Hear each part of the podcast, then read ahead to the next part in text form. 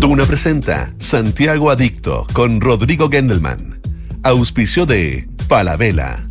Inmobiliaria Hexacón. Anglo American. Desde la innovación lo cambiamos todo.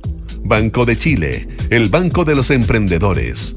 Autonauta. Seguro lo encuentras. Seguro lo vendes. Toyota. Y con Enel puedes elegir un mañana mejor. Duna. Sonidos de tu mundo.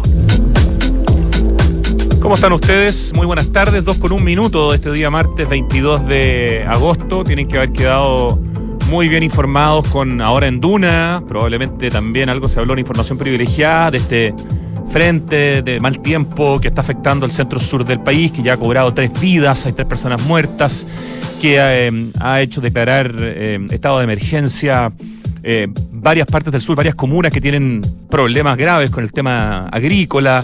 Eh, en Santiago, de alguna manera, estamos como esperando la tormenta que no ha partido. Eh, se supone que partía anoche en la madrugada, pero no ha partido. Y hasta hace 15 minutos antes de subir aquí a la radio, estaba parado yo en Apoquindo disfrutando del aire limpio y el viento encuentro tan increíblemente fascinante cuando en Santiago corre viento, especialmente cuando el aire está con ninguna gota de smog. Uno se siente como en la playa estando en plena capital, pero sabemos que la tormenta se viene. ¿Cuánto va a llover? Lo único que es claro es que va a llover mucho. Ahora, del mucho al muchísimo, evidentemente hay una parte que no conocemos. Estoy leyendo en la tercera que dice que podría ser entre 30 y 100 milímetros. Ojalá que sean 30 y que no sean 100, porque la lluvia en esas cantidades concentradas solo provoca desastres y trae muy pocos beneficios. Con 100 milímetros se van a negar un montón de espacios bajo nivel de la ciudad. Hay sectores que se han construido en la orilla del río que pueden verse tremendamente afectados. Puede volver a suceder una situación con el río Mapocho que arrastrando basura se produzca un tapón y pueda destruir un puente. Entonces, ojalá que esto sea eh, con mucha lluvia, pero no con tanta como podría eventualmente suceder. Pero que se viene el temporal, se viene el temporal con esta segunda patita, digamos, en estos últimos días. Eh, por supuesto, toda la solidaridad y el abrazo inmenso a la gente de la zona centro-sur, que lo está pasando muy mal, especialmente en la región del Maule, y ciudades como Constitución, que han tenido problemas importantes.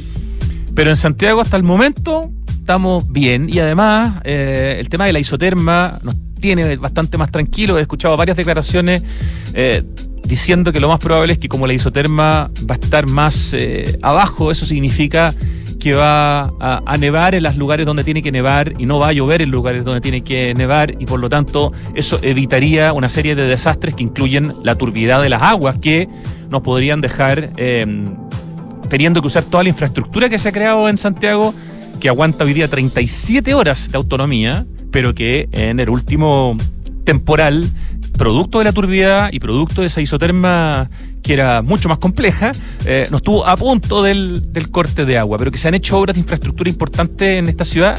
Es increíble todo lo que se ha hecho, es notablemente resiliente la región metropolitana eh, y esperemos que el temporal que va a partir ahora no nos ponga demasiado a prueba. Ya, eh, esa es la contingencia. ¿Qué tenemos hoy día en el programa? Nos encanta hablar de, cosas buenas, eh, de, mirar siempre el vaso medio lleno. Y hay una institución, hay un lugar que realmente es ejemplar. Lo hemos mencionado muchas veces en este programa. No es la primera vez que vamos a entrevistar a una de sus eh, integrantes, en este caso van a ser dos porque una de ellas es nueva, pero es un lugar que para mí es un ejemplo en muchos sentidos. Me refiero al Museo Taller. Si ustedes no conocen todavía el Museo Taller, que está en el barrio Yungay y que antes estaba en la calle Roth, en Santiago Centro, pero que ya desde hace unos dos años y medio, si no me equivoco, está en el barrio Yungay frente a la peluquería francesa, frente al centro nave, en la esquina como más, el corazón del barrio Yungay, es un lugar alucinante. Primero por su colección de más de 800 herramientas que juntó durante su vida Pancho Ditborn, que es el hombre detrás de este proyecto. Segundo, por la arquitectura, cómo se ha restaurado patrimonialmente. Primero, una casona maravillosa en la calle Compañía 2784, ahí está el, Museo Taller. Eh, vamos a hablar también de esa restauración, que fue realmente un proyecto precioso. Pero hay muchas noticias que queremos dar hoy día respecto de Museo Taller. Porque primero, que ya se ha abierto al lado, en la casa de al lado, también un espacio eh, patrimonial, un área de oficios gráficos y artes gráficas. Está a punto de inaugurarse un bosque en pleno corazón del barrio Yungay con 700 árboles de 42 especies diferentes con la técnica Miyawaki, que es esa técnica de crecimiento acelerado. O sea, va a haber un bosque en el corazón del barrio Yungay. Y el próximo año se va a inaugurar el Galpón de Oficios, un espacio donde va, se va a arrendar para que mucha gente que se dedique a los oficios pueda trabajar junta. Eh, realmente es maravilloso lo que está pasando en el Museo Taller, es un lugar que te deja perplejo con su belleza, con el arte que tiene incorporado. Hay unas obras, las vamos a comentar, pero de Claudio Di Girolamo, de Pilar Ovalle, de Beatrice Di Girolamo, de Jean Petitpas, hay unos barcos a escala hechas por un famoso sacerdote. Bueno, hay mucho que hablar de, del Museo Taller y para eso tenemos a dos invitadas que ya van a llegar. Marcela Bañados, que es la curadora y directora de contenidos del museo, y Cecilia Bravo, que se incorporó hace poquito tiempo, que es la directora de nuevos proyectos y de desarrollo, que antes fue la directora del MAVI, del Teatro del Lago, de Corparte. Nos tocó entrevistarla muchas veces en distintos roles, ahora como parte del Museo Taller. Tremendo proyecto en el corazón del barrio Yungay, que tiene muchas novedades de las que vamos a hablar hoy día. Y en la segunda parte del programa vamos a conversar con el artista Payo, o Payo Sochtin, eh, que además es integrante del estudio creativo Bla, porque están con una campaña que se llama El Cono Vial, donde están llevando las intervenciones urbanas a distintas partes de Chile a través de un cono gigante para hablar de las buenas prácticas viales, para hablar de las buenas costumbres viales. Em, y es interesante ver cómo la intervención urbana puede tener impacto en la cultura cívica. Ese es el menú de nuestro programa y para partir tenemos una gran canción de Michael Jackson, una joyita de las muchas de, este hombre, se llama Human Nature. Este es Michael Jackson en Santiago Adicto.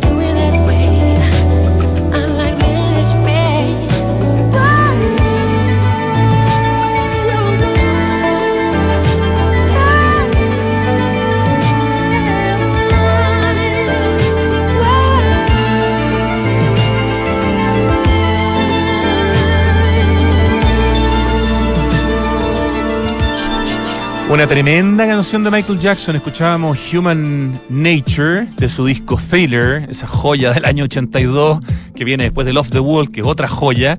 Y esta canción fue escrita originalmente por el tecladista Steve Porcaro, uno de los hombres de Toto. De qué tremenda banda Toto. Eh, basada en una conversación que tuvo con su hija después de un duro día en la escuela, en el colegio. Human Nature, la canción que recién sonaba del inmenso Michael Jackson, que pucha que lo extrañamos. Es del año 83, o sea, tiene exactamente 40 años.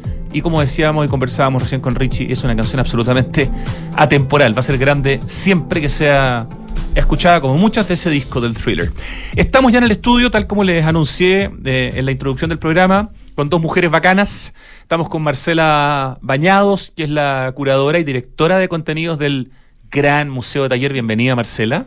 Muchas gracias, Rodri, por invitarnos. Oh, nuevamente. Cada vez que está la excusa conversamos con Museo Taller y tenemos una nueva integrante del Museo Taller, eh, una amiga también de este programa con la que hemos conversado en sus distintos roles, eh, porque le ha tocado dirigir hartas instituciones choras. Cecilia Bravo, bienvenida a Santiago Dicto. Muchas gracias, encantada de estar aquí nuevamente. Cecilia, como directora de desarrollo de nuevos proyectos del Museo Taller, ya fuiste directora del Mavi, eh, fuiste directora del Teatro del Lago, yo creo que por esa época más o menos creo que nos conocimos, o en Corparte. sí, sí, pero del Mavi mucho por Barrio Arte, ¿te acuerdas? Por Barrio Arte, cuando se lanzó Barrio Arte, que era, eran varias instituciones, pero lideraban, claro, el Mavi, el Bellas Artes, el GAM y el MAC. Y el, y el MAC. Claro. Tal cual, y se hacían muchas cosas en el, en el Mavi, por supuesto que sí. Así que, oye, Marcela, se han traído un, es como un fichaje en el fútbol, se han traído un talento importante al equipo del Museo de Talleres. La joyita, la joyita, la joyita de la corona. ¿Cuándo se, cuándo ¿Cuándo, se levantaron a, Cecilia Bravo para traerla a Museo Taller? La Ceci empezó de a poco a ayudarnos a, mira, Rodrigo, empezamos a crecer tanto y tan rápido que de repente necesitamos eh, mirarnos un poquito para adentro y organizar, organizar eh, un museo, una institución cultural que tiene unas lógicas de funcionamiento tan distintas a todo lo que uno se imagina. Y, ahí empezamos a hacerle preguntas a la Ceci, que nos conocimos, bueno, en este mundo tú sabes que todos todos nos conocemos unos con otros. Totalmente, un mundo chico, el mundo de la cultura. Muy chico, muy efervescente, de mucho cambio, ¿para qué decir, no? Eh, un cambio permanente y... Cosa de ver los ministros de cultura cómo cambian permanentemente. Por ahí va mi comentario. Y, pero también con gente que uno sabe que trabaja increíblemente bien, muchos, muchos. Y, empezamos a, a preguntarle a la Cecilia si nos podía ayudar, si nos podía orientar, si nos podía ayudar a organizarnos y poco a poco nos fuimos dando cuenta internamente, porque no externamente ya se sabía de cómo cómo trabaja la CES y tal, cuánto más rico podía ser todo lo que hacíamos si es que había alguien con una con una cabeza mitad racional, mitad creativa, que yo creo que es uno de los grandes... pero qué agradecida. puras cosas lindas, puras cosas lindas estamos escuchando. No, y me hace mucho sentido, antes de preguntarle a la Cecilia Marcela, porque el crecimiento que justamente está teniendo Museo Taller eh, eh, es bien impresionante. Eh, para el que lo conoció cuando partieron en la calle Roth, se pronunciaba, nunca se dijo Ruth, ¿no? Era Roth. Nunca supimos. Bueno, R-O-O-T, era una calle que estaba ahí a como cuatro o cinco cuadras del metro Santa Lucía, ¿cierto? Exacto. Para, hacia el lado sur del, de la Alameda. Era un museo precioso, chiquitito, mm. donde estaban exhibidas las herramientas. Y de repente, claro, se cambian al barrio Yungay, a una casona mucho más grande. 500 metros cuadrados. 500 metros contra cuánto en Roth. 200 a 500. Más que duplicaron. Más que duplicaron. Y quien conoció el Museo Taller del barrio Yungay ya hace dos años, porque antes de eso estaba la pandemia, no se imagina todo lo nuevo que está pasando, que esto se está multiplicando como por cuatro, literalmente, porque son como cuatro casas o cuatro espacios continuos. Entonces, eh, haznos un pequeño resumen, Marcela, para después entrar en más en detalle con los temas que está liderando la Cecilia, pero ¿qué es hoy día? Museo Taller como institución en términos de esta suma de espacios, lugares eh, e incluso bosques. Bosques. en pleno corazón del barrio Yungay. Mira, cuando venía eh, camino acá pensaba yo cómo contar este desarrollo y lo más entretenido que me parece por todas las, las implicancias que tiene es que esto comenzó con un libro Buen Eh, punto. comenzó un con libro un que libro mostraba toda la colección de herramientas de Pancho Ditburn, ¿no? Con un papelito que me escribió Pancho, que lo tengo guardado hasta el día de hoy, que decía libro ahora. Y un número de celular. ¿Tú no tenías idea quién era Pancho en ese momento? Yo a Pancho lo conocía por, por amistades y qué sé yo, pero nunca nos habíamos sentado a conversar. Ya. Y él vio un libro que yo había hecho, digamos, en otro momento y me manda este papel con, con, con una persona muy querida por los dos, libro ahora, y un celular, un número. Y yo, ¿qué es esto? Y ahí me di cuenta que, claro, Pancho estaba en un proceso físico y no podía hablar muy claramente, entonces todo funcionaba por WhatsApp. Y ahí se fue esta bolita maravillosa. Eh, hicimos ese libro, luego Pancho me dijo, hagamos un museo. y, yo, ¿y que quién va a ir a un museo de herramientas, de verdad? poco aprendido Pancho Dilborn. No, no, Poco. sí. Poco. no, Cuesta tremendo, aprenderlo. Sí, es, es impactante. Él, él mismo yo leí en una entrevista que, eh, bueno, Pancho tiene una esclerosis lateral amiotrófica. Ese entiendo es. que es el diagnóstico desde Sí. 2010. Pancho no puede hablar, entonces se comunica escribiendo en su tablet. Sí. Tiene, alguna vez lo escribí en una columna, la sonrisa más linda que yo creo que uno puede conocer, el tipo más acogedor, no necesita hablar para hacerte sentir Sí. extraordinariamente bien, es un tipo brillante que tiene, claro, una, no, una imposibilidad de hablar, pero su cabeza está mejor que la de todos juntos. O sea, va como Y- ocho pueblos adelante. Exacto, y él decía en una entrevista, el ELA, o sea, esta, este tema del que él padece, digamos, hace que todo tenga que ser ahora. Mm. Entonces, siempre quiere que las cosas se hagan rápido porque, la, digamos que esta, este desafío que él tiene, esta capacidad diferente, bueno, esta enfermedad, lo que sea, lo hace querer hacer muchas cosas Sí. en el menor tiempo posible. Entonces, tú has estado ahí Ahí. cabalgando eh, Exactamente. en un museo taller junto a Pancho Ditborn, Eh, Marcela sí, Bañado. Exactamente, hemos cabalgado, yo voy a Lapa, yo voy a Lapa. Y, y, como para contarte un poco, eh, como te digo, empezó con este libro, de ahí me, me dijo, hagamos un museo y tenía esta casita de 200 metros que dejamos una joyita, de verdad, fue muy precioso ese museo.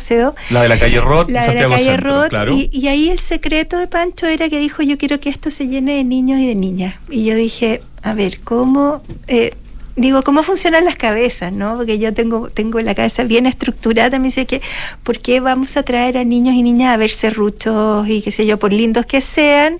Eh, qué difícil va a ser seducir a padres y madres, colegios, de que vengan a esto, porque cómo vamos a dar esa vuelta y tal ¿Cómo transformamos la herramienta ¿Cómo? en Claro. algo lúdico? en el hacer. Ujú. Y me dijo, hacer, hacer, hacer, hacer. Y ahí diseñamos miles de juegos y, y, y toda visita termina, termina hasta el día de hoy en cada uno de los espacios en que estamos con una actividad que deja la cabeza, la cabeza en remojo, que es maravilloso, y te conecta con tus manos y todos hacen un juguete y todos cortan y todos... El clásico autito del El Museo Taller, ¿no? Y eso mismo lo hemos traspasado a los otros espacios, Rodrigo, porque ahora abrimos un área de, eh, de oficios gráficos. Pancho ya no solo se enamoró de las herramientas, sino que se enamoró de las prensas eh, gráficas de impresión. Y tenemos una colección preciosa Esto que es, la, estamos la- hablando ya de la casa de al Sí, lado. sí. Ya, claro, la casa de al lado donde está este nuevo taller de oficios Sí. o área de oficios gráficos. Ahora ¿no? el Museo Taller tiene dos áreas. Una que es el área de carpintería, que es nuestra clásica, nuestro, nuestro caballito de batalla, lo que dio el inicio a toda esta aventura. Sí. Y una nueva área que es el área de oficios gráficos, donde eh, las visitas van a experimentar cómo era la impresión. Eh, en cualquier lugar del mundo, en el fondo, antes del offset, antes de la automatización, de meter a estas imprentas mecánicas, cuando todo se hacía a mano, donde cuando tú tenías que escribir eh, un libro, un panfleto, un, eh, un afiche, lo que sea, tenías que componer tipo por tipo y armar las palabras letra por letra. Entonces le da una dimensión de una riqueza de comprender los esfuerzos que había antes por transmitir ideas, por transmitir conocimientos, por comunicarse. Cuando en el fondo yo siempre pienso como, ahora que estamos en este tema, la primera constitución de Chile fue hecha letra por letra, fue dada a conocer lea- letra por letra. Imposible es de muy- imaginar para alguien que nació además hace menos de, no sé, 40 años, ponte Claro, tú. esto- Eh, es como mostrarle un mundo que no Y- está en su, en su código. No, y lo bonito es que eh, la actividad en el museo es que todas la- las visitas componen. y hacen su propia su propia impresión letra por letra entonces es como siempre hablamos nosotros de incorporar de meter dentro del cuerpo las experiencias Ya, esa es una de las novedades, podríamos Sí, decir, toda una. esta área de oficios gráficos Sí. eh, y de artes gráficas, ¿no es cierto? exactamente Ya, después hay un tercer hito que está próximo a inaugurarse, que tiene que ver con la naturaleza, que tiene que ver con los árboles. Sí. Un bosque. Sí. Un bosque en el barrio Yungay. Sí, un bosque en el barrio Yungay. Pancho, eh, la fundación Museo Taller, eh, que es Pancho y su familia, su familia directa, eh, adquirieron los dos sitios aledaños al museo. De uno les va a hablar la Ceci, porque Sí. ella está encargada de desarrollar eso. Vamos de inmediato con la Ceci. Y del otro les voy a hablar yo porque Pancho dijo, así como me dijo, hagamos un museo, ahora dijo, hagamos un bosque.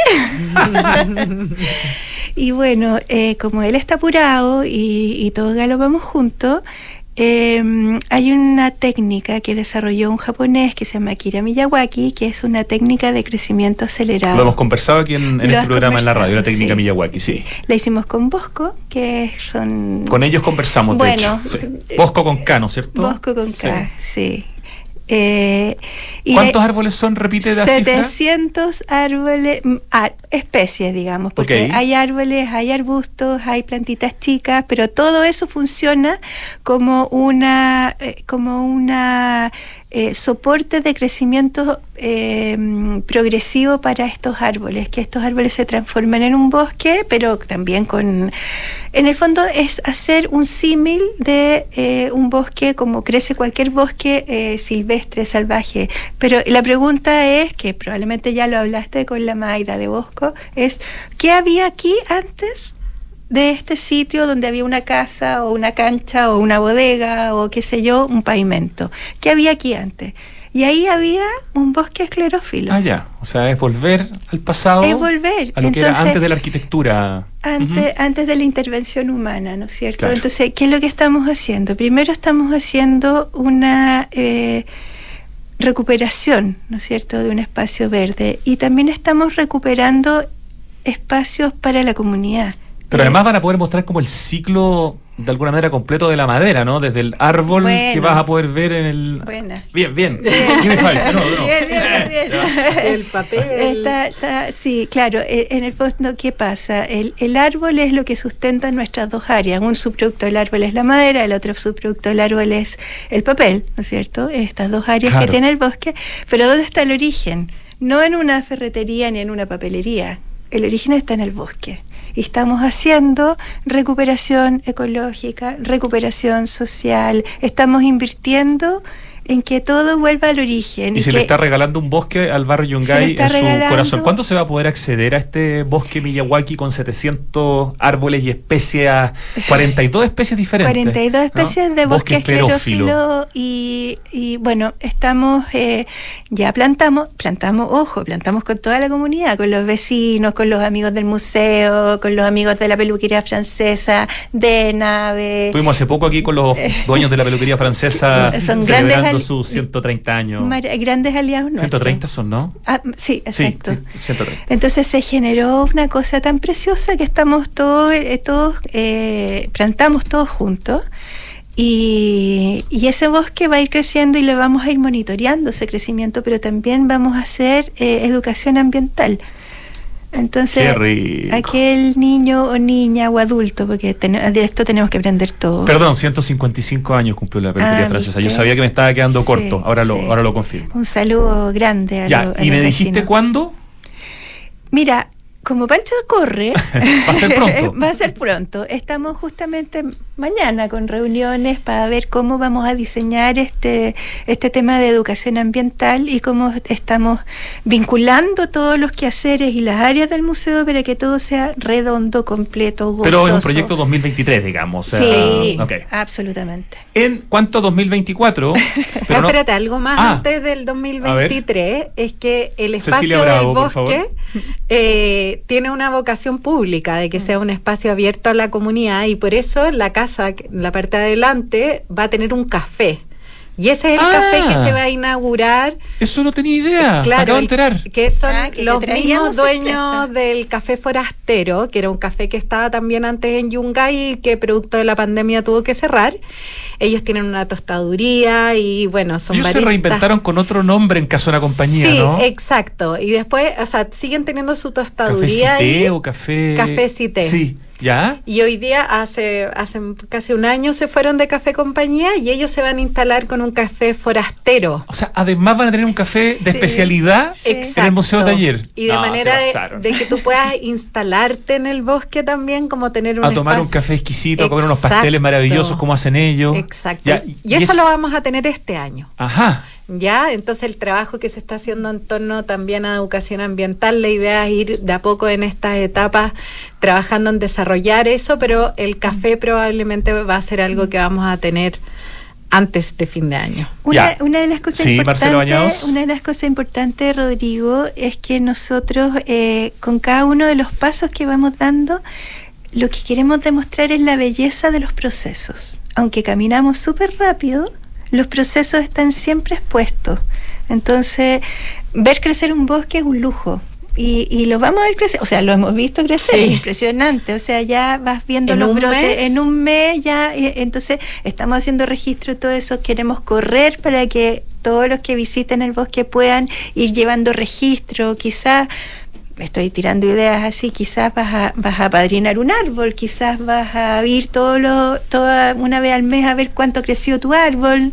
Mira, si hace cinco años, antes del estallido de la pandemia, lo que ustedes hacían era muy importante y muy destacado, hoy día es doblemente importante o tiene una importancia nueva que en el fondo le están dando un valor agregado al centro de Santiago, que evidentemente ha perdido visitas, ha perdido residentes, y todo este contenido que le están agregando al Museo Taller hace que ir al barrio Yungay sea como una obligación, eh, de alguna manera, para una familia. ¿Cómo me voy a perder esto? Y eso es un tremendo plus, eh, que es otra razón para aplaudirlas a ustedes y por supuesto a quien lidera el proyecto Pancho Ditborn. Y a la Manuela Dietborn, que es la directora. Y a la Manuela, que es la directora, que le mandamos muchos cariños y a todo el equipo, que deben ser Sí. por lo menos unas 10 personas, veía Sí. yo ahí en la página web. Sí. Así es. Ya, entonces Cecilia Bravo, estamos conversando con Marcela Bañados, la curadora y directora de contenidos del Museo Taller, y con Cecilia Bravo, una in- incorporación relativamente nueva, pero ella viene con mucha experiencia, que es la directora de desarrollo de nuevos proyectos del Museo Taller. Y uno de esos nuevos proyectos, Cecilia, me parece algo tremendamente importante, es un galpón de oficios. Así es. Que Explícanos este proyecto, por favor, que también es, es parte del proyecto físico, está ahí mismo, es una de las cuatro casas o espacios que se han comprado, en el fondo, todo esto está dentro de la misma, la misma cuadra, todo pegado Exacto. uno. El, el bosque y el galpón son 1500 metros cuadrados. Ya el, el terreno del bosque eh, que, que tenemos ahora el- en- ya en la primera etapa, digamos. Eh, son 700 metros cuadrados y tenemos otros 800 metros cuadrados que son este espacio que se va a destinar para hacer un galpón de o oficios. sea, el galpón ya se está de- levantando, ¿no? Ya está el proyecto de Yo arquitectura. vi renders entonces, no vi Sí, fotos, ya, ok. Viste renders. Estamos trabajando con la oficina Bravo en el desarrollo arquitectónico del proyecto, eh, que busca hacer un espacio, de alguna manera el museo es algo que despierta el valor de los oficios y los primeros acercamientos. El galpón busca hacer un espacio para hacer de los oficios un estilo de vida. ¿Ya? Van a ser talleres que se van a poder arrendar a cultores en el área de cerámica, de textil, carpintería, por supuesto, cestería. Y la idea es eh, de que sea un espacio de colaboración, de encuentro, donde las personas puedan trabajar y dedicarse a los oficios. ¿Ya? Un espacio eh, que va a tener una nave central, un espacio abierto para que, por ejemplo, los fines de semana se puedan hacer actividades como pequeñas ferias, donde la gente pueda ir y acceder a los productos que desarrollan las personas que trabajan. Talleres, ahí. me imagino, con los mismos Ellos mismos que desarrollen talleres. artesanos o personas que se dedican a oficios, ¿no? Exacto, y de hecho han habido unos primeros acercamientos ya donde tenemos a dos espacios de talleres actuales en el museo donde están instalados artesanos y cultores. Ya están esperando poder mudarse al galpón, digamos. Exacto. ¿ah?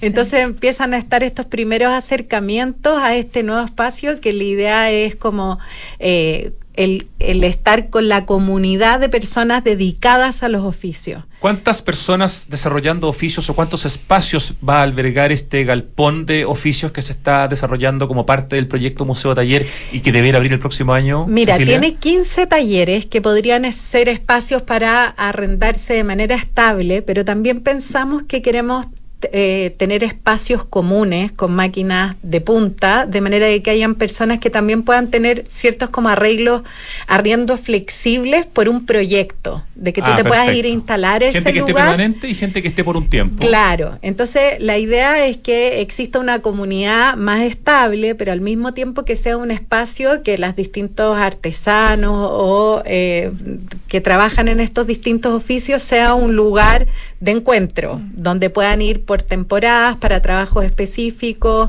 donde ahí se puedan encargar, por ejemplo, ciertos proyectos, eh, eh, que sea, di- digamos, un lugar que, que donde te puedas encontrar con toda la variedad de trabajos que existen eh, que recuperan Mm. técnicas patrimoniales, nobles, del trabajo con las manos y que al mismo tiempo entre ellos pueda ser un espacio de trabajo en colaboración. ¿Y cómo va a conversar este galpón, que es un edificio en el fondo nuevo, con la arquitectura patrimonial? Entiendo que la arquitectura patrimonial, restauración del museo estuvo a cargo del arquitecto Benjamín Litvak. eh, Así es, él nos ayudó. ¿Cierto? Sí.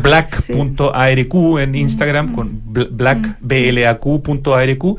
Eh, en este caso, tú nos hablabas de la oficina Bravo, ¿cierto? Que está a cargo del galpón. ¿Cómo van a conversar las- las- las arquitecturas de alguna manera para. Porque, porque uno ve lo que hace Pancho Ditburn y lo que hacen ustedes, y todo está pensado con un nivel de belleza Mm. que es muy importante. La presencia del arte eh, en el Museo Taller eh, es una cuestión importante. Entonces. Sí, yo- eh, algo fundamental en toda la mirada de, de Pancho y del museo tiene que ver con la recuperación del patrimonio arquitectónico y también de las técnicas. Hay un trabajo importante, por ejemplo, en que toda la reconstrucción se ha hecho con técnicas de adobe eh, que buscan retomar lo, el- las materialidades originales. Es súper consecuente con el proyecto, Es además. ¿no? súper Claro. consecuente con el proyecto y el espacio del galpón era donde estaban las antiguas bodegas de zigzag y la idea es reconstruir ese galpón tomando los perfiles que tenía ese antiguo espacio, digamos. Entonces, todo el- el frontis, por ejemplo, te- se está todo también recuperando, alineado como era originalmente. Entonces,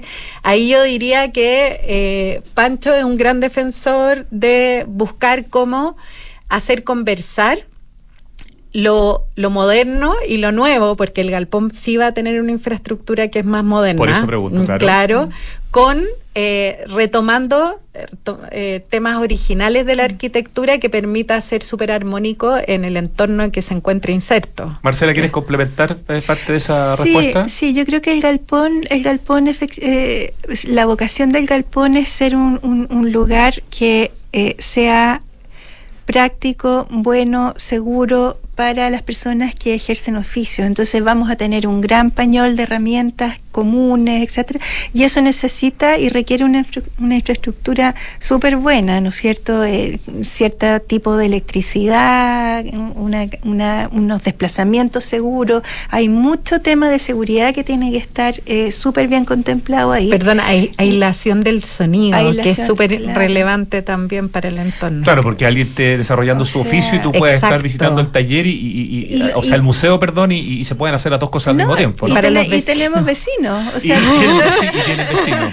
o sea, eso, eso es súper importante. O que te puedes estar tomando ese café en la nueva cafetería, en el, en el bosque Miyawaki, ¿no? Ujú. Disfrutando estas 700 especies y, y- y al mismo tiempo alguien pueda estar taladreando tranquilo. Exacto. Exacto, entonces hay- lo, lo hemos, o sea, real- realmente lo, lo han pensado, pero en los detalles máximos.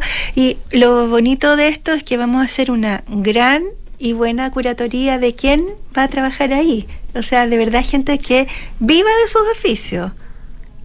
Claro, eso es muy importante, la curaduría de las Claro. personas que van a ocupar los lugares. Exacto, o sea, tiene que estar en sintonía con como cómo nosotros hacemos las cosas, que creo que una de las máximas de Pancho es hacer las cosas bien, Mm. que somos responsables de lo que ponemos en escena, somos er- responsables de cómo ponemos en valor todo eso, mostramos cosas bien hechas.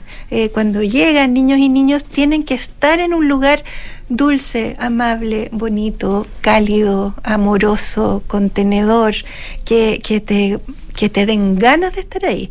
Y eso es, eh, eh, yo creo que es parte de lo acogedor que es Pancho y toda su familia. A ti te dan ganas de estar ahí. Y eso tenemos que lograrlo. Eh, pero de todas maneras, es nuestra. Yo siempre que pienso en el museo, pienso como en un lugar feliz. Y eso tiene que transmitirse. Eh, el nombre Museo Taller en principio va a seguir existiendo como nombre Museo Taller porque al final ya hay una serie de, instituciones dentro de Museo mm. Taller que empiezan a, tomar otras formas mm. y por lo tanto la palabra museo podría ser eventualmente, podría ser centro taller el día de mañana y no museo, no sé. O taller museo. O, qué sé yo. No sé. Eh, eh, de todas maneras, en, en los nuevos proyectos, el del galpón y del bosque, ambos tienen acceso a compañía de manera independiente.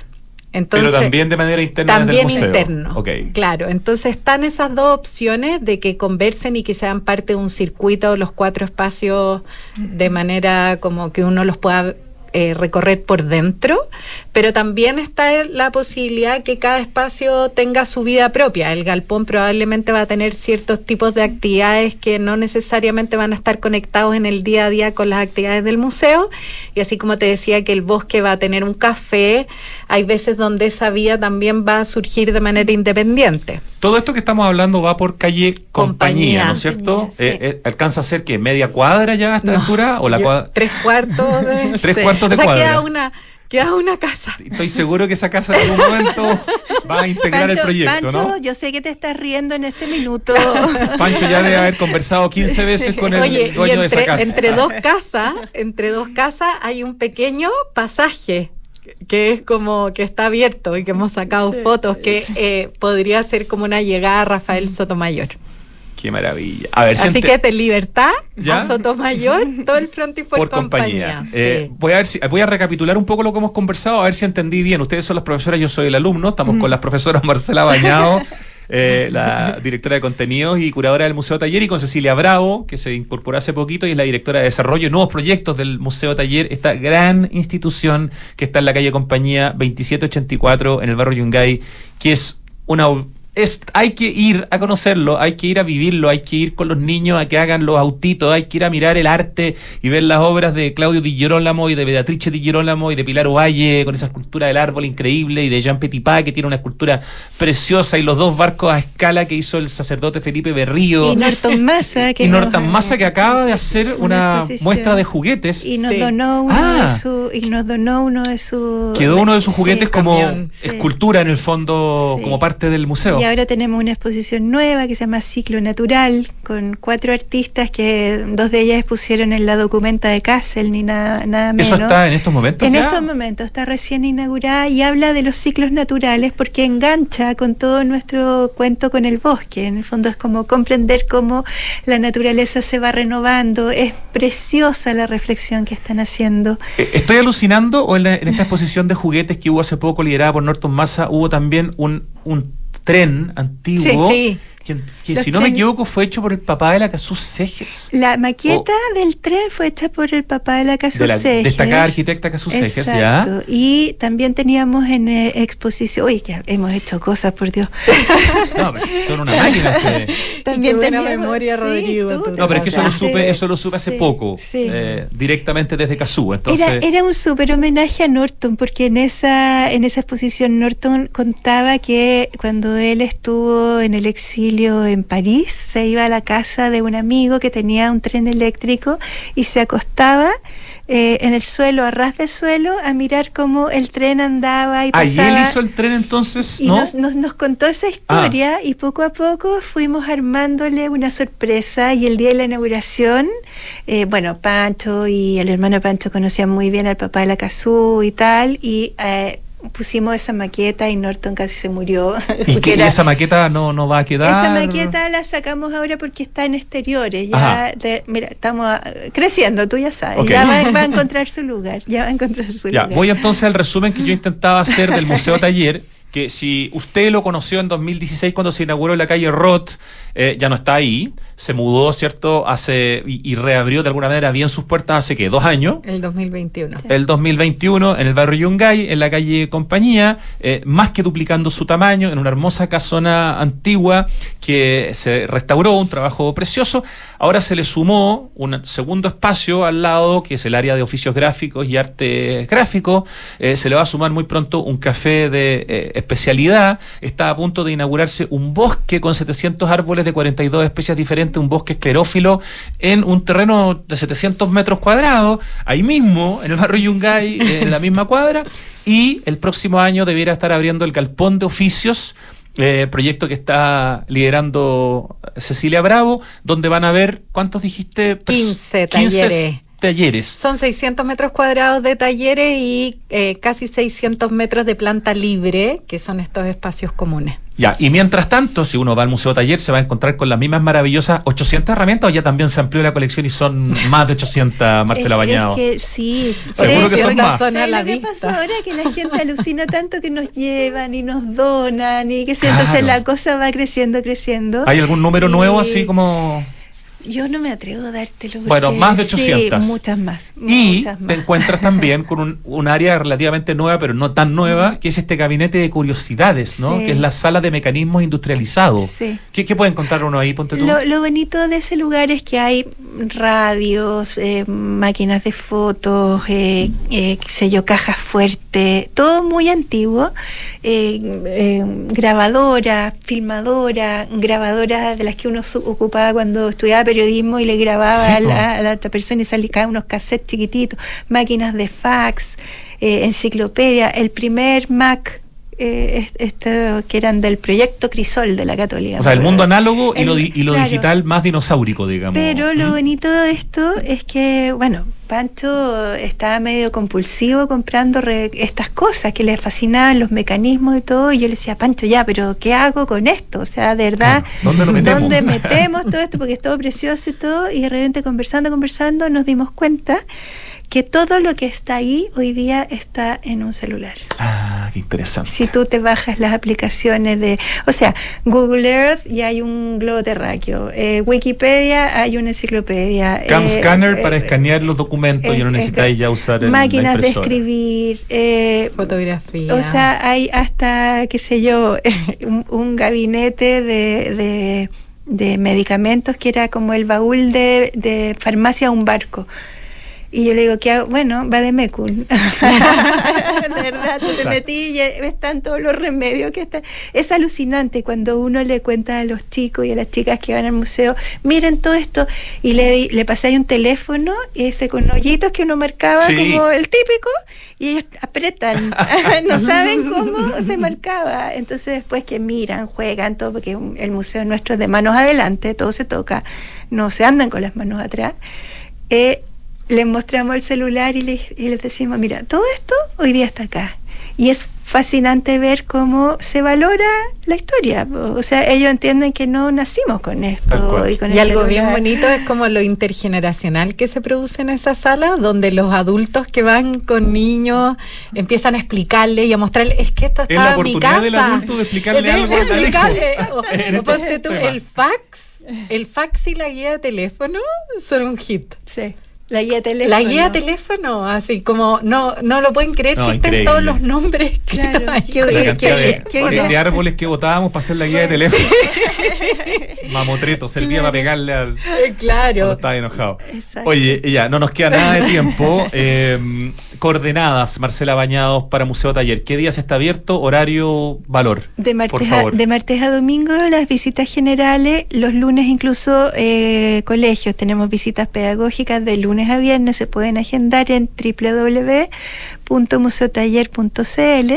Eh, también está el Instagram, arroba Museo Taller, donde vamos subiendo todos los nuevos talleres que vamos inventando. ¿Horario eh, los fines de semana? de 10 a 6 de la tarde. ¿Eso es fin de semana y también en la semana? En la semana también.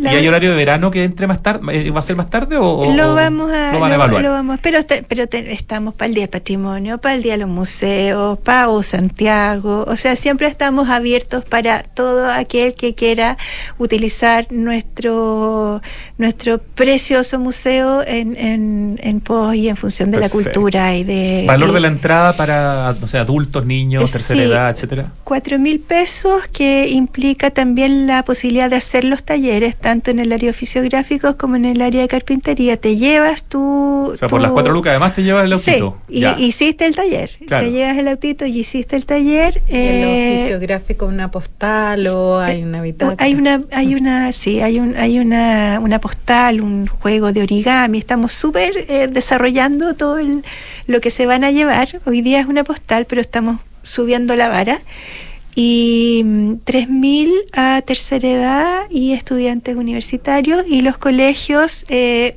todo eso se ve internamente porque la idea es que todos puedan ir.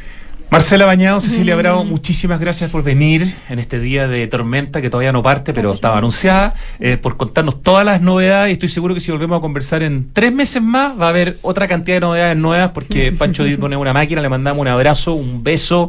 Pura admiración, Pancho, por tu proyecto maravilloso, por trabajar con tu familia, por trabajar con gente brillante como em, las dos mujeres que han venido hoy día. Puro un equipo maravilloso, una institución extraordinaria, un tremendo líder somos verdaderos admiradores del Museo Taller, así que qué rico poder haberlas tenido hoy día conversando y quienes nos escuchan, por favor, si no han ido, vayan y si fueron, vayan de nuevo.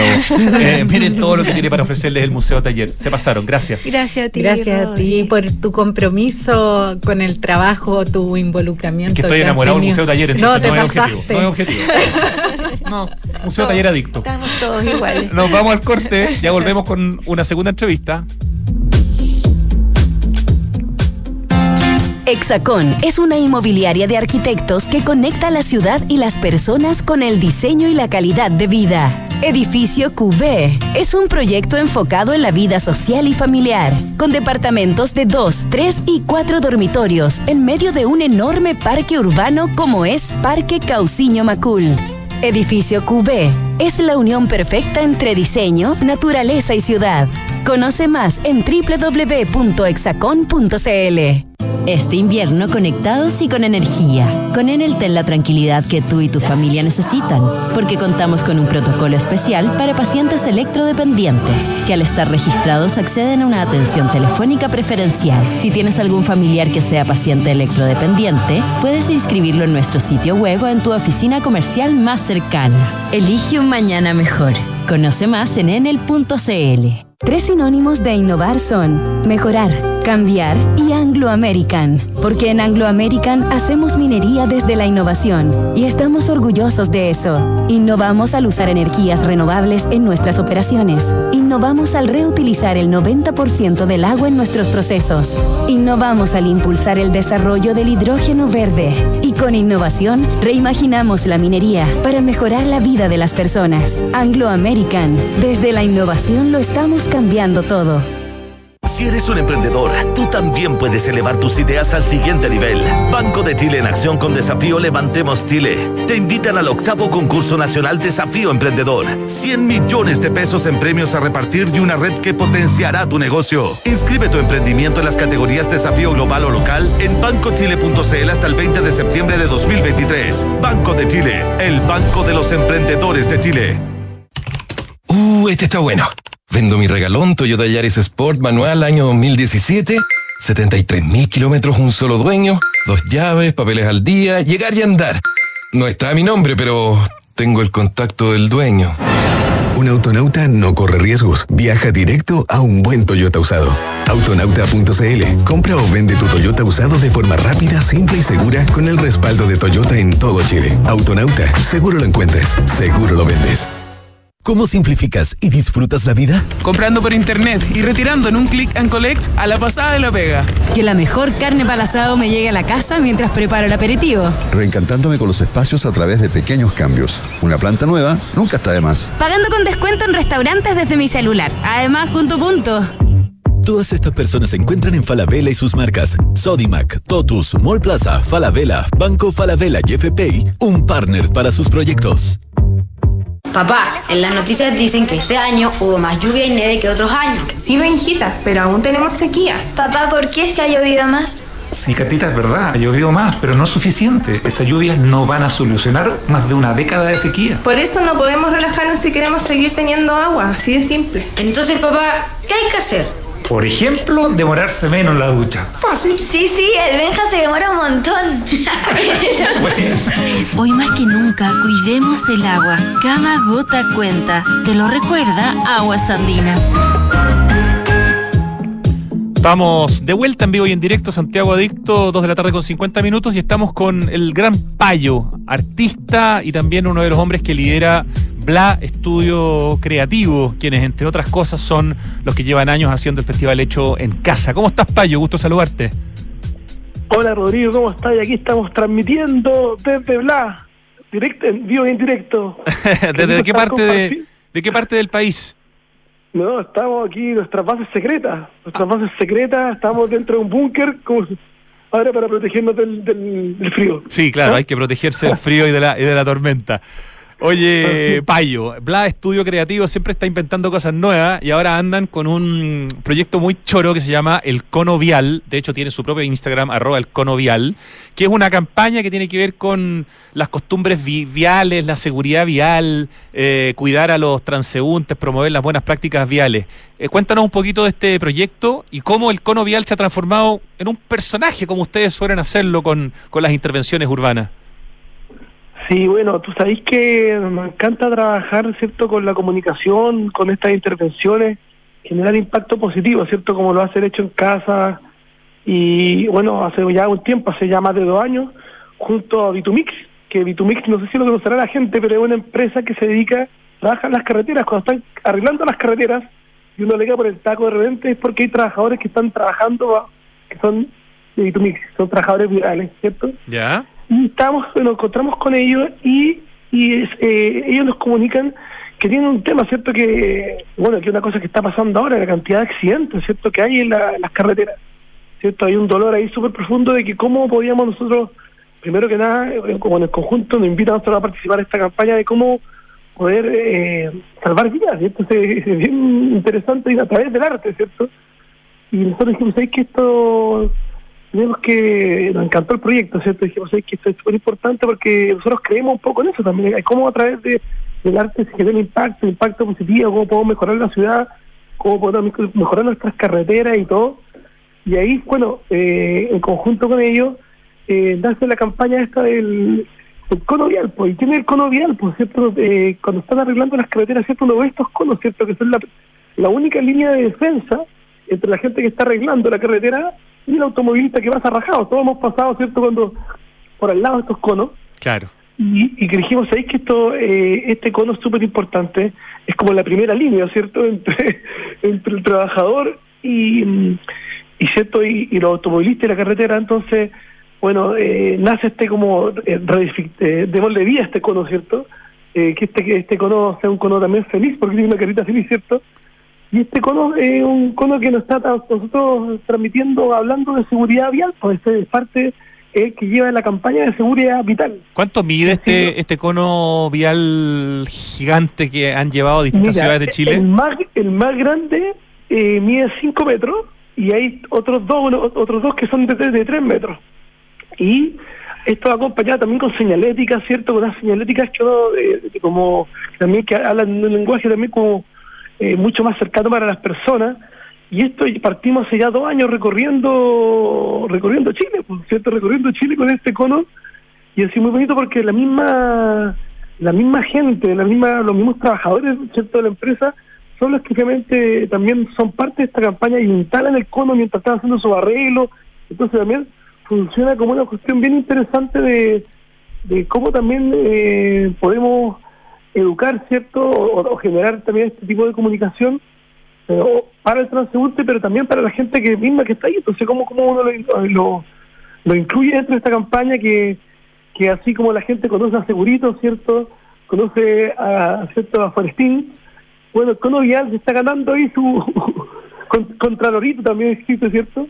Este Cono Vial eh, llega, llega, pero llega para, mm, para llamar la atención, ¿cierto? Para, para que sea, tenemos que tener autocuidado, ¿cierto? Tenemos que eh, andar también con más, con más con más ojo en la carretera, ¿cierto? Tenemos que eh, eh, salvar las vidas, ¿cierto? Salvar vidas de los que manejamos, pero también... Eso, es una campaña que va dirigida a quienes manejan, pero también a, a los que usan scooters, a, a los que usan bicicleta. En el fondo, tiene un poco de, de- de cultura cívica, en el fondo, de cuidémonos, respetémonos, conozcamos las reglas, eh, vinculémonos Eh, claro. mejor, digamos, en la, en la calle, ¿no? Sí, pues yo un mensaje y siento y siempre hablando en positivo, ¿cierto? Y yo creo que ahí como también yo creo que no todos todos creo que cuando nos hablan en positivo nos comunicamos siempre entendemos mejor, ¿cierto? Cuando de una manera más empática y creemos que esta campaña contribuye a crear esta conciencia y promover una conducta vial más empática, más responsable. Pucha, el año pasado, según los datos de la CONACET, el 2022 se registraron como 800 86 mil 86 mil siniestros de tránsito y, y- y- más de 1.700 personas perdieron la vida. Entonces, eh, creo que eh, eh, es muy importante como cualquier cosa, cualquier tipo de, campaña, cualquier tipo de llamado de atención que ayude a poder bajar ¿cierto? estos números y a salvar, eh, creemos que es importante. Creo que, bueno, yo creo que también nosotros estamos eh, ¿cierto? de acuerdo, ¿cierto, Rodrigo? Que, que el arte, ¿cierto? A, través de, de tomarnos los espacios públicos de una manera creativa, obviamente con respeto, pero también hablándole a todos los ciudadanos y también con la misma autoridad, porque ahí se ha metido la, la CONACET, cuando está, te dije, está Vitumix, pero también ha sido apoyado por, también por la autopista. Lo- la mutual de ¿eh? seguridad metida en este cuento, carabineros, las municipalidades, claro, hay varias Entonces, instituciones. Oye, el- ah, la sí, cuenta de Instagram del Cono Vial tiene más de 3.000 seguidores, es muy simpática, está, está hecha con ese talento que tienen ustedes justamente para darle como vida a, a- a los objetos que intervienen la, las ciudades, así que me parece una muy interesante campaña y que además deja algo eh, bien potente, que justamente este compromiso eh, con, con los valores que uno debiera en el fondo tener muy en cuenta cuando... eh, anda por la ciudad en distintas formas, ¿no? Especialmente sobre un, vehículo. Eh, no puedo dejar de preguntarte, Payo, ustedes como Bla Estudio Creativo lideran el, el Festival Hecho en Casa, una tremenda institución que a la cual los santiaguinos le han tomado mucho cariño y también gente de fuera de Santiago que se han ido de alguna manera extendiendo a fuera de Santiago. ¿Hay alguna novedad o alguna noticia respecto de la posible realización del Festival Hecho en Casa este 2023? Mira, nosotros, tú sabes que este es un festival de intervención urbana en que nos encanta la sorpresa, ¿cierto? Todos los años tratamos de revelar nuestras fechas a último minuto porque si no, no hay gracia, ¿cierto? Nos perdemos. Pero, pero sí quiero decirle a toda la gente que estamos trabajando con todo el equipo hecho en casa para hacer un festival maravilloso, maravilloso, porque necesitamos de eso, ¿cierto? Necesitamos que la, que la ciudad también se llene de colores, ¿cierto? Que cada año, increíble como la gente agradece, en que agradece también todas estas instancias de que de que, de que la, la ciudad se transforme un poco más lúdica, que vayamos a ver arte en la ciudad. Ya el hecho en casa son desde el 2012 que fue el primero, estamos en 2023. Han sido largos años, tú Lo necesitamos más que nunca, Payo, más que Ah, nunca. Más Eh, que nunca. Así que vamos a quedar esperanzados con lo que nos estás diciendo.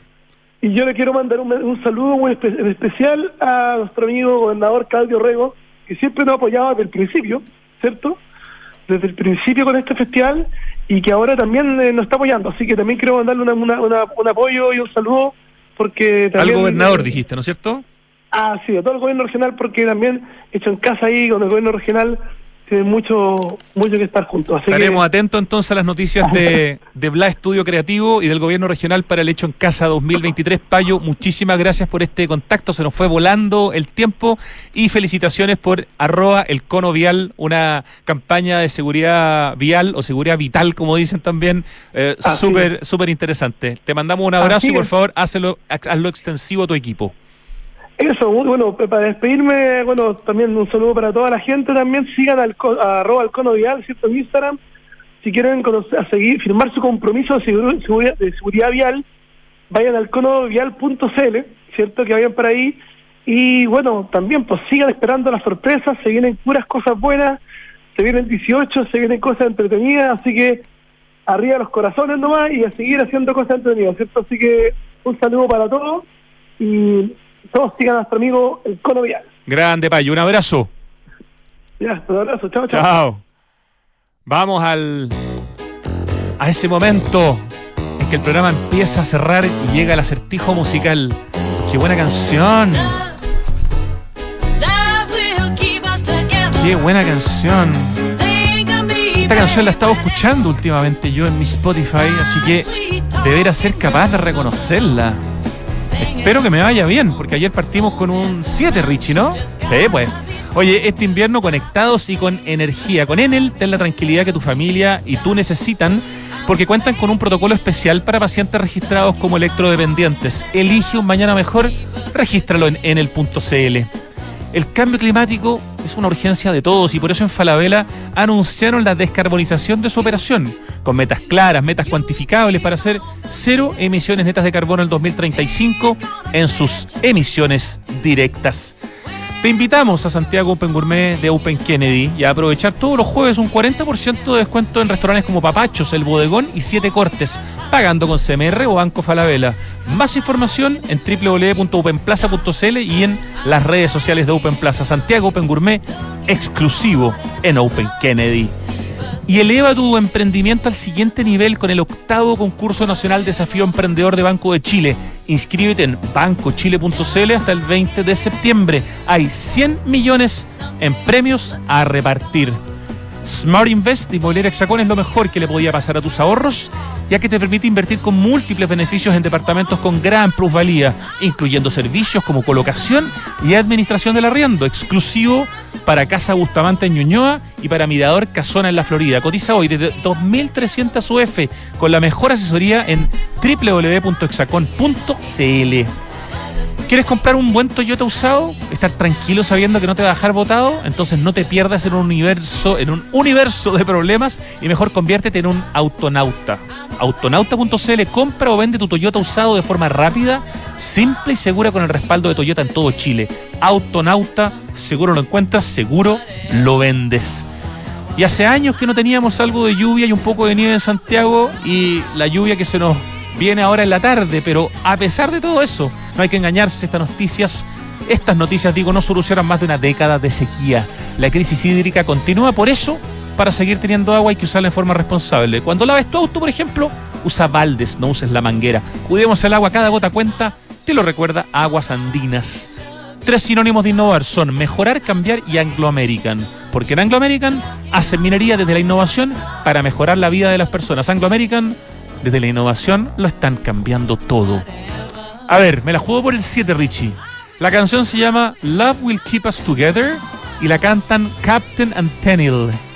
¿Cómo estoy? ¿No me saqué otros 7? Es un viejazo, sí, pero te juro que la escuché hace poco y lo vi, vi los créditos, entonces estaba en mi cabeza. ¿Un 7? Me dice Ricardo que me saqué un 7, llevo lunes y martes con 7 Así que me voy muy contento. Muchas gracias, Richie querido. Lucho Cruces en el streaming, equipo digital de Radio Dunar, Francesca Ravizza en producción, Pito Rodríguez en la dirección. A ustedes, por supuesto, por escucharnos. Y bueno, a vivir la lluvia que se nos viene esta tarde, noche, que se viene fuerte. Esperamos que no demasiado. Un abrazo. Ahora llega Tardes Duna. Hasta mañana.